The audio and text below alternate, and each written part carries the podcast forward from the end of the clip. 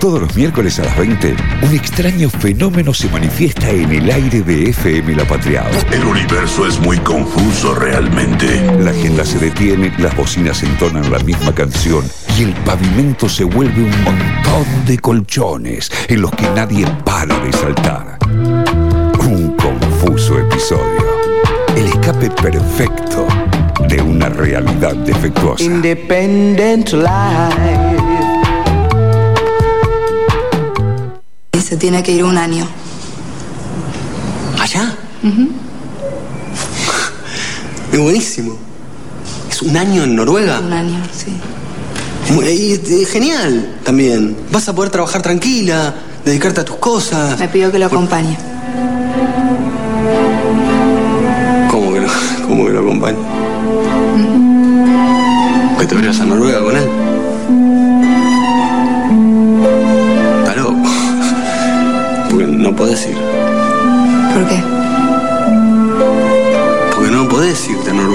Luz. No, no podés. ¿Cómo me vas a decir que te vas a ir a Noruega? No podés. No, Así. no, no te entiendo. ¿no? Que no podés irte a Pero Noruega. no me estás diciendo por qué. Porque no podés, porque es muy lejos Noruega. Que no hablas noruego.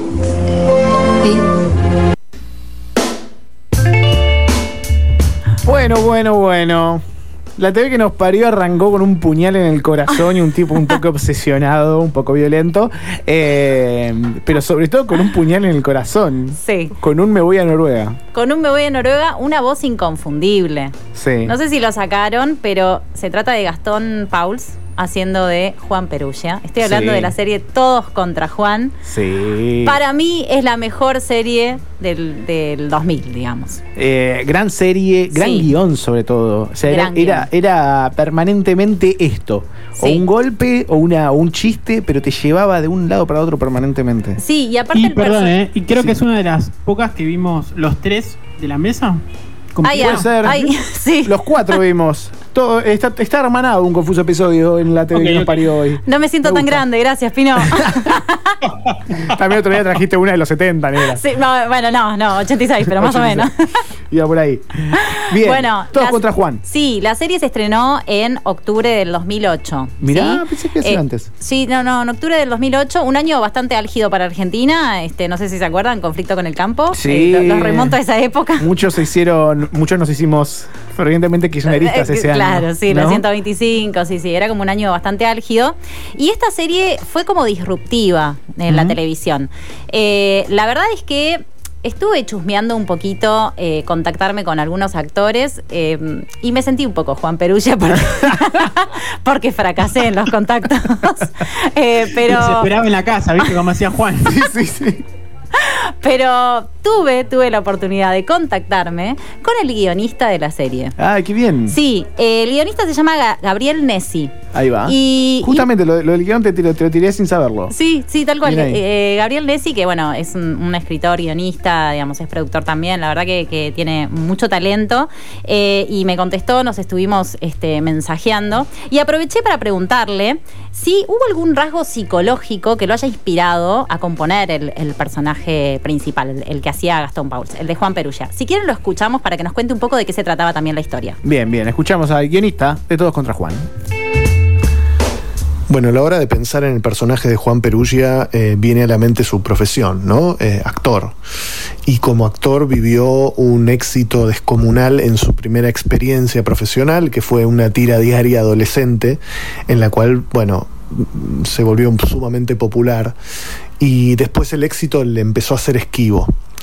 Lo que eso define en su personalidad es primero la, la idea de que el éxito es algo que se obtiene fácilmente eh, y, y después terminó descubriendo que, que no es así y que fue víctima de, una moda.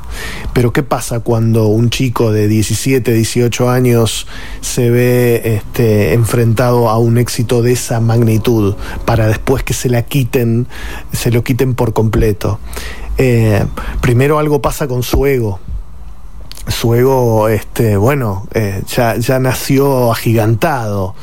Eh, y lo que pasó con el paso del tiempo es que su autoestima empezó a bajar cuando no, no recibió más, más llamados laborales. Entonces tenemos un tipo con un ego enorme y con una autoestima muy baja. Y eso es un poco lo que lo lleva a em, tener una visión distorsionada de sí mismo y del mundo que lo rodea. Él piensa de sí mismo que es eh, el mejor actor de su generación cuando el resto del medio mm, se lo olvidó por completo. Qué combination igual, un gran Sí. ego. eh, Son las dos cosas que destaqué, ego y autoestima. sí. Y acá me gustaría retomar el audio inicial, ¿sí? Sí. Para hablar de estos dos puntos. Eh, ¿Qué pasa cuando no nos animamos a decirle algo que sentimos a alguien muy importante en nuestra vida por miedo? ¿Te pasó alguna vez eso? El miedo es, eh, a ver, eh, Padre Nuestro de cada día, de quien estás hablando en este momento, me rijo bajo el miedo. Te presento inseguridad, Inseguridad, primero y después sí, viene, sí. viene Leila. Bien, ok. Como Leila, eh, inseguridad presenta a Leila. Claro, bueno, claro. miedo presenta a Fabricio. Ah, ok, Eh, y, en ese miedo, pero bueno, también el miedo es el que te, que te hace a veces las cosas un poquito más divertidas, ¿no? Porque Sí, eh, sí. ta- también empiezas a lidiar con eso. Van de la mano, me parece, igualmente, la inseguridad y el miedo. Y retomo un poco también lo que decía Gabriel con respecto a eh, esta cuestión del el éxito. Eh, porque, digamos, ¿cómo nos definimos frente al éxito y cómo nos definimos frente al fracaso? Sí. Estuve leyendo por ahí y retomé un poco mis apuntes de la carrera de comunicación. Está haciendo mierda esta columna. Está haciendo mierda. Pará, todavía Sí. no llegamos a lo peor. Uh. Eh, y estuve leyendo un poquito a, a Lacan. Ok, ¿Te suena? Bien, hiciste la gran pino. Sacaste una, un lacan de abajo de la Momento, mesa. Hago, hago un paréntesis. Sí. También se trata mucho este tema, eh, por lo menos periféricamente, en Mi novia Polly. No sé si recuerdan el personaje de Philip Sí. Simon Hoffman. Sí, sí, sí, sí, sí, también lo mismo. De hecho, es, bueno, es como estereotipo, digamos, bastante parecido, ¿no? Un tipo que es que, que vivió eh, una fama y que le queda un ego enorme que, que- que se le va de su realidad. Pero, Así ta- es. Cierro paréntesis. Cierro hilo. pero también, pero me parece que algo también copado para, para, para destacar de esto de todo contra Juan y de ese personaje es también una desconexión con, con esa misma realidad. Sí, a ver, el personaje es un negador nato, o sea, él claramente no ve lo que, lo que pasa a su alrededor, no, no puede leer, no tiene un registro concreto de la realidad, de lo que está pasando a su alrededor. Pero eh, leyendo a Lacan, Sí. eh, me parece que tiene que ver un poco con una frase que a mí me quedó resonando eh, bastante, que es que estamos hablados por un eotre. ¿Sí? Es una frase de Lacan, él estructura el inconsciente como un lenguaje y nos dice que estamos hablados por un eotre. ¿Qué quiere decir esto? Desde que nacemos, desde que nos ponen un nombre nuestros padres, también nos brindan una cosmovisión del mundo y también nos van eh, estructurando un poco en nuestra forma de ser cuando somos chiquitos, ¿no? Esto que te dicen, hey, sos re inteligente, ¿cómo te va a ir mal? A vos no te puede ir mal, porque la tenés recontra clara. Bueno, ¿qué hacemos cuando no nos va? Como nos dicen que nos tiene que ir, ¿no? ¿Cómo lidiamos con eso? Y también creo que somos una generación que pensamos eh, eh, que el mundo era maravilloso y que el sueño americano estaba ahí en la, en la- a la puerta de conseguirse. y después te, después te viene el 2001, te enteras que el mundo está, es una mierda.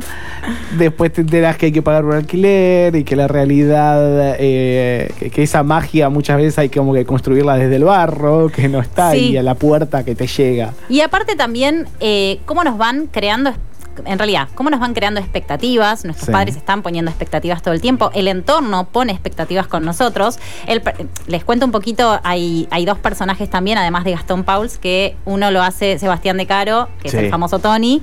Y el otro lo hace Mercedes Oviedo, que es la luz, luz, ¿no? La, la luz del, del audio. Eh, Gastón se hace muy amigo de Luz y se hacen amigos entre los tres eh, y está enamorado de Luz. Eh, pero Sebastián de Caro compone un personaje que a mí me gustó mucho. Yo me vi toda la serie, la primera Sí. temporada me la vi toda el fin de semana Bien. y me encantó eh, revivirla. eh, porque está todo el tiempo arengándolo a Juan. Sí. O sea, ni siquiera le muestra un fracaso. No, No, le dice, no, no. che, la pifiaste, por acá no es. No, al contrario, lo está todo el tiempo alentando, todo el tiempo alentando. Y pensaba en esto, ¿no? Eh, ¿Cómo nos vamos armando nosotros en función de lo que nos dicen eh, el entorno, básicamente? Lo que nos dice el entorno sobre nosotros. Eh, y además hay otra, hay otra negación de la, de la realidad misma, pensar que simplemente porque tener esa buena energía y sacar al otro adelante y no decirle lo malo, no serle realista, va a salir adelante. Claro, ¿no? tal Como, cual. sí, sí, vos podés, vos podés, pero, pero no, es, no es a veces tan así. Sí, Sí, y al mismo, y al, perdón, y al mismo tiempo me parece que tiene como la, la dosis justa eh, de cinismo el personaje de Caro, que al mismo tiempo creo que es muy parecido a él en la vida real. No sé si cuánto hay del personaje, cuánto hay de él, ¿no? En esa construcción. Sí, sí, bueno, eh, ahí es, es interesante, no, no- no lo sabía decir, pero sí tiene esa, esa construcción de, de las ficciones, del amor por el cine, ¿no? También pasa en, en la serie y, y hay algo mucho, hasta mismo de, de esta columna, digamos, Sí. de cómo nos fuimos creando esas expectativas a relación del cine. O sea, Sí. que en algún momento va a llegar ese momento, es épico, en el que vas a correr un avión a buscar a un amor que se va a, Noruega, no me acuerdo dónde era, se A Noruega, sí. eh, con el carrito de la escalera del, del, del avión. Sí, esas escenas que nos quedan impactadas en la cabeza, que no la podemos sacar, y que también en base a eso pensamos justamente en una relación, en un vínculo, como el ideal de un vínculo que en realidad nos vienen a, digamos, a. Vienen todos a complotar en función de hay un tipo de vínculo que es el ideal y que es esto que decía el miércoles pasado, el pelear por amor. Bueno, a veces falla y a veces la realidad es que el miedo también nos hace no decir las cosas a tiempo y no reaccionar a tiempo en función de un montón de inseguridades. Hola, Dani. Hola, Dani Morán. ¿Qué tal? Hablo de amor y está Dani, yo no lo puedo creer. Yo, Viste, como que nada. que- Yo, yo voy caminando y unos corazones me siguen, y unas mariposas, ¿viste? Dani Morán, Un ¿quién- colibrí viene y me, y me toma Sí, sí. agua del pelo. Me encanta, muy bien. Claro.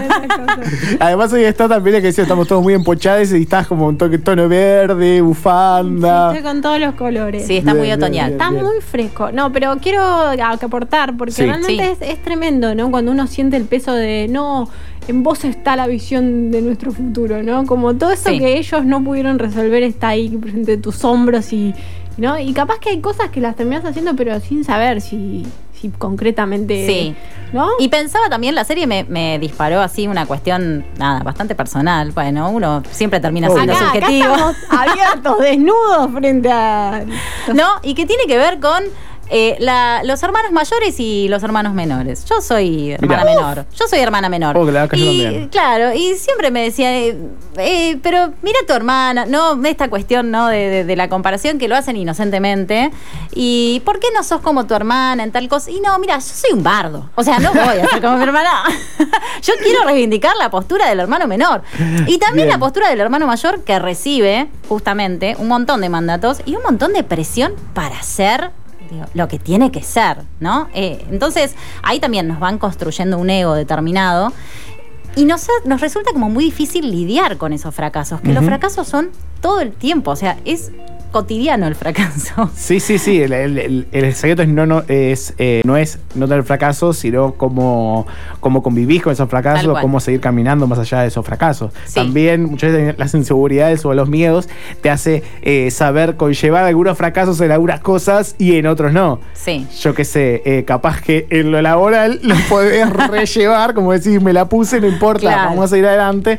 Y capaz que en otros ámbitos de la vida, no. No, claro, no la podés remar. No la podés remar, no podés salir. Yo me imagino lo que sería eh, Juan, ¿no? Con, con Instagram, ¿no? Se tiene que pegar un, Oh. Bueno. un corchazo a los dos minutos, ¿no? Porque- En esto que te están mostrando todo el tiempo algo que, que está buenísimo, que la están pasando joya, ¿no? Que- La vida es rosa. Sí. Claro, y que es la más emprendedora, que a otro le sale todo y vos estás ahí, ¿no? Como, bueno, ahora es más complicado aún. Sí, tal cual. Y además el personaje también construye esta cuestión de la inseguridad como, como carta de presentación constante, porque tiene todo un rollo con su imagen. Sí. Esto que él había sido actor y había tenido éxito en, en- en su vida en un determinado momento, sobre todo en la adolescencia, que a nosotros nos, nos pega bastante.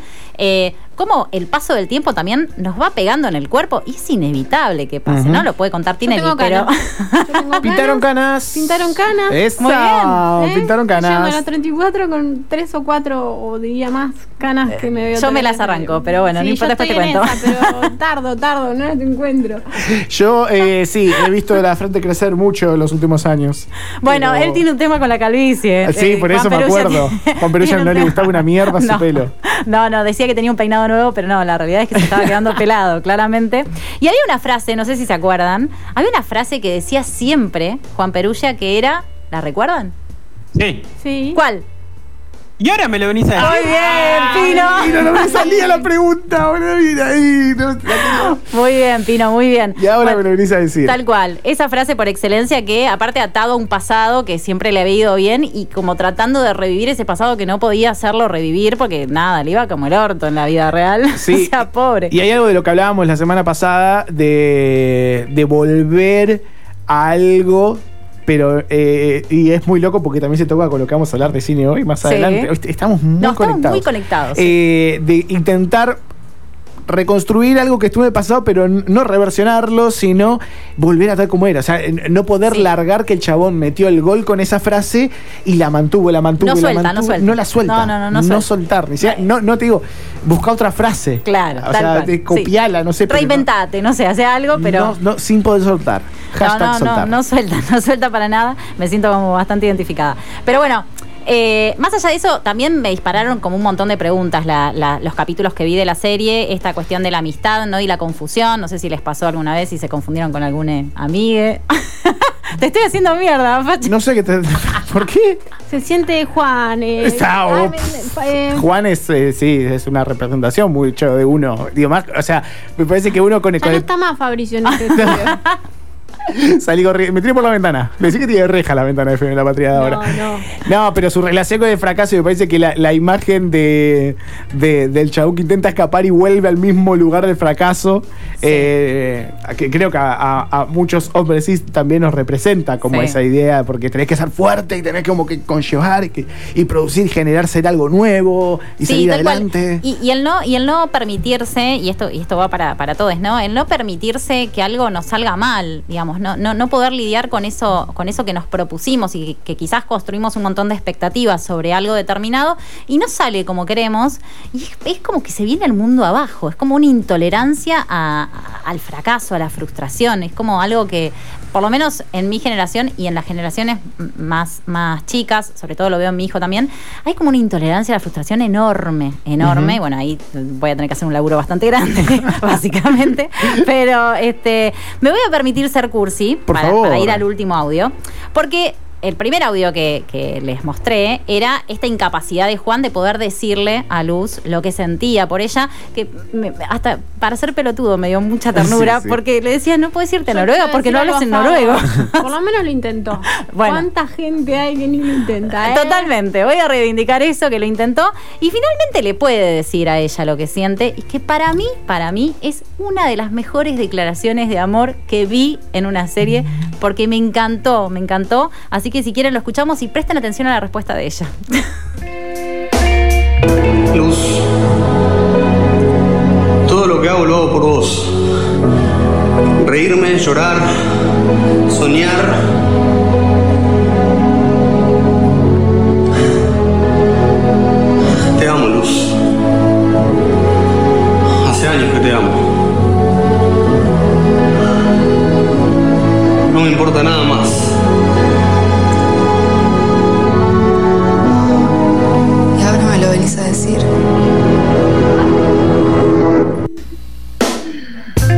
Perfección de cómo cerrar un guion. Increíble.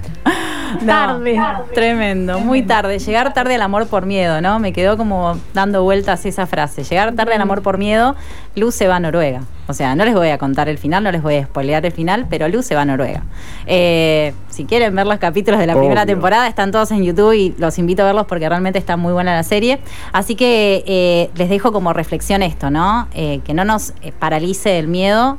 Ni las inseguridades, hay que aprender a convivir tanto con las inseguridades como con los fracasos. Y me quedo con que los fracasos muchas veces, que, a que, eso somos intolerantes a, a- a encontrarnos con esos fracasos, muchas veces tienen que ver con lo que fuimos construyendo en nuestra cabeza de cómo tenía que ser. Sí. Y no con eh, repasar, digamos, de pensar para atrás, de pensar en cómo fueron las cosas, sino cómo quiero que sea. Y después cuando llega, no es, no es nunca como querés que No. sea. A- Muchas veces es apuntar a la, a- a la cima para llegar a la mitad de la montaña, no sé.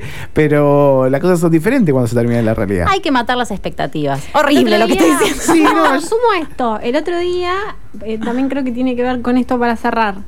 Me decían, bueno, pero pará, ¿y qué, qué te pasa con eso? ¿Qué sentís? Porque a veces uno está hablando, está diciendo, qué sé yo, y nada, y como que estamos eh, pensando, yo te estoy relatando la situación, bueno, pero ¿y qué te genera eso, Sí. no? Entonces, aprendernos a preguntar, capaz, ¿no? ¿Qué nos genera desde otro lado, que no sea la cabeza y el relato que estamos haciendo sobre una historia, eh, las cosas? Sí. La necesidad de un abrazo con la que vamos a quedar todos después de esta columna. Por suerte hemos pedido una pizza. Bien. ¡Vamos! es lo que necesitaba escuchar. Bueno, para, para cerrar Sí. mi columna, elegí el tema que él pone todo el tiempo. Es un tema que él canta en los karaokes en sus cumpleaños. Siempre le- les brinda canciones a, a su público, Sí. Juan Perugia. Y mm, cuando, bueno, Luz se va a Noruega, se deprime y queda como el náufrago porque él eh, ama mucho el personaje de Tom Hanks. Sí. Así que le crece la barba, es hermoso verlo. Y escucha todo el tiempo en forma de loop este tema que para mí es bellísimo. Time of My Life. Ay, no. ¡Lo siento, Wilson!